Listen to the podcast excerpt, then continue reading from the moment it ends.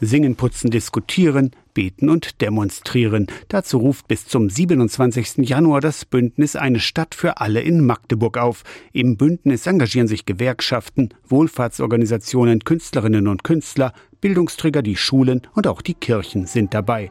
Magdeburg singt. Der Auftakt am Dienstagabend auf dem Alten Markt.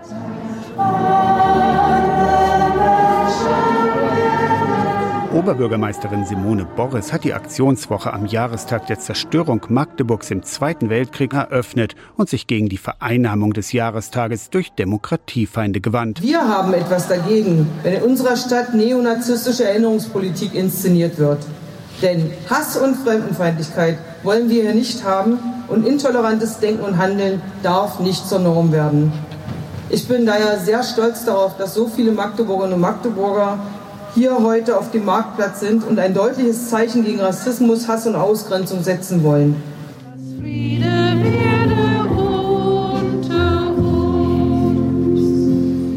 Gesang verbindet, findet der frühere Domprediger Giselher Quast. Was Singen in dieser Zeit bedeuten kann, dass es Menschen zusammenbringt und schon alleine durch das gemeinsame Atmen und Töne machen eine Harmonie herstellt, die nötig ist. Also wir können nur an der Stelle uns selber in die Pflicht nehmen, diese Harmonie wiederherzustellen und das Singen ist dafür ein wunderbarer Anlass. Bis Samstag in einer Woche gibt es an unterschiedlichsten Orten der Stadt Konzerte, Lesungen und Filme, Stadtrundgänge, Workshops und in den Kirchen Friedensandachten.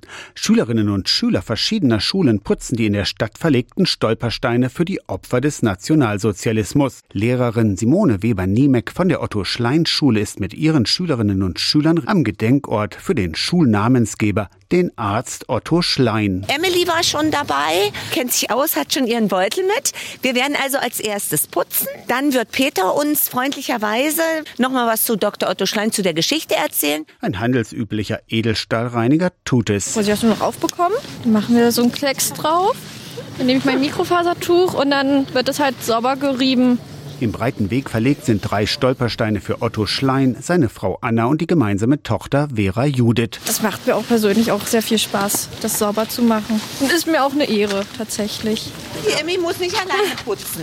Ja, aber nimmt den nächsten. Peter Wetzel von der AG Stolpersteine Magdeburg stellt Otto Schlein vor. Er ist etwas ganz Besonderes für eure Schule, weil er Arzt war und ihr eine Schule mit sozialmedizinischen und sozialen Berufen habt. Hier vor diesem Sushi-Laden ist der Eingang gewesen von seinem Haus. Alle Steine liegen genau dort, wo der Hauseingang war, da wo er rausgekommen ist und da wo die Familie reingegangen ist. Ja, also das ist genau recherchiert mit alten Stadtplänen übereinandergelegt, äh, geklärt. Mit Blumen werden die Stolpersteine zum Gedenken geschmückt. Und die Leute nicht nur so darüber stolpern, über den Glanz. Morgen treffen sich Menschen aus ganz unterschiedlichen Initiativen an vielen Orten in der Stadt zu Mahnwachen. Ein ökumenischer Friedensweg führt am Nachmittag von der St. Petri-Kirche zum Magdeburger Dom.